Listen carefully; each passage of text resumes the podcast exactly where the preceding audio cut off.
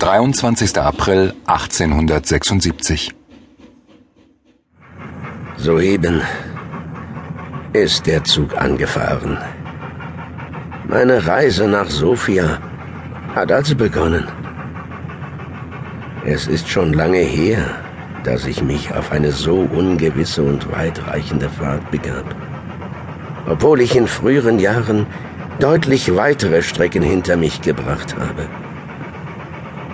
Bis nach Asien hatte es mich damals verschlagen. Die dort gewonnenen Erkenntnisse, welche bis dato kein anderer Wissenschaftler hatte publizieren können, untermauerten mitunter meinen Ruf als einer der bedeutenden Botaniker Europas. Boris Maracek. Wie oft war diesem Namen in der Fachpresse gehuldigt worden? Wie viele bedeutende Symposien hatte ich abgehalten, von allen bewundert und verehrt?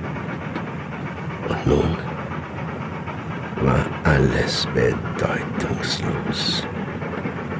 Hinweggewischt, wie die neblige Erinnerung an einen schönen Traum, aus dem man gerade in jenem Moment schlaftrunken erwacht ist. Wie unwichtig diese Dinge sind, merkt man tatsächlich erst, wenn das Leben eine unverhoffte Wendung nimmt. Und wie leicht kann das geschehen? Ein Brief, eine kurze Notiz oder eine schnell geführte Unterredung und schon zerbricht die eigene Welt in einem Scherbenhaufen. Ich schaue in die fröhlichen Gesichter derer, die den Waggon mit mir teilen. Eine junge Frau mit ihrem vielleicht dreijährigen Sohn. Sie werden die Großeltern besuchen und man sieht ihr als auch ihrem Kind die Freude darüber an. Daneben sitzt ein zufriedenes Ehepaar.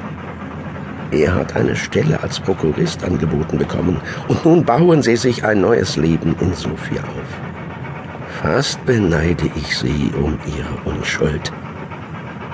Mir hilft dies leider nicht mehr.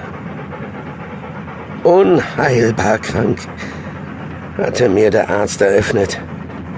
Nach seiner Einschätzung würde der Verlauf der Krankheit tödlich sein, und das schon in wenigen Wochen. Mit ein paar Schmerzmitteln in der Tasche hat er mich wieder fortgeschickt. Damit war er der letzte Vertreter seiner so hochgelobten Zunft gewesen, an den ich mich noch hatte wenden können. Mit gerade 42 Jahren war ich alles andere als bereit, meinen baldigen Tod zu akzeptieren.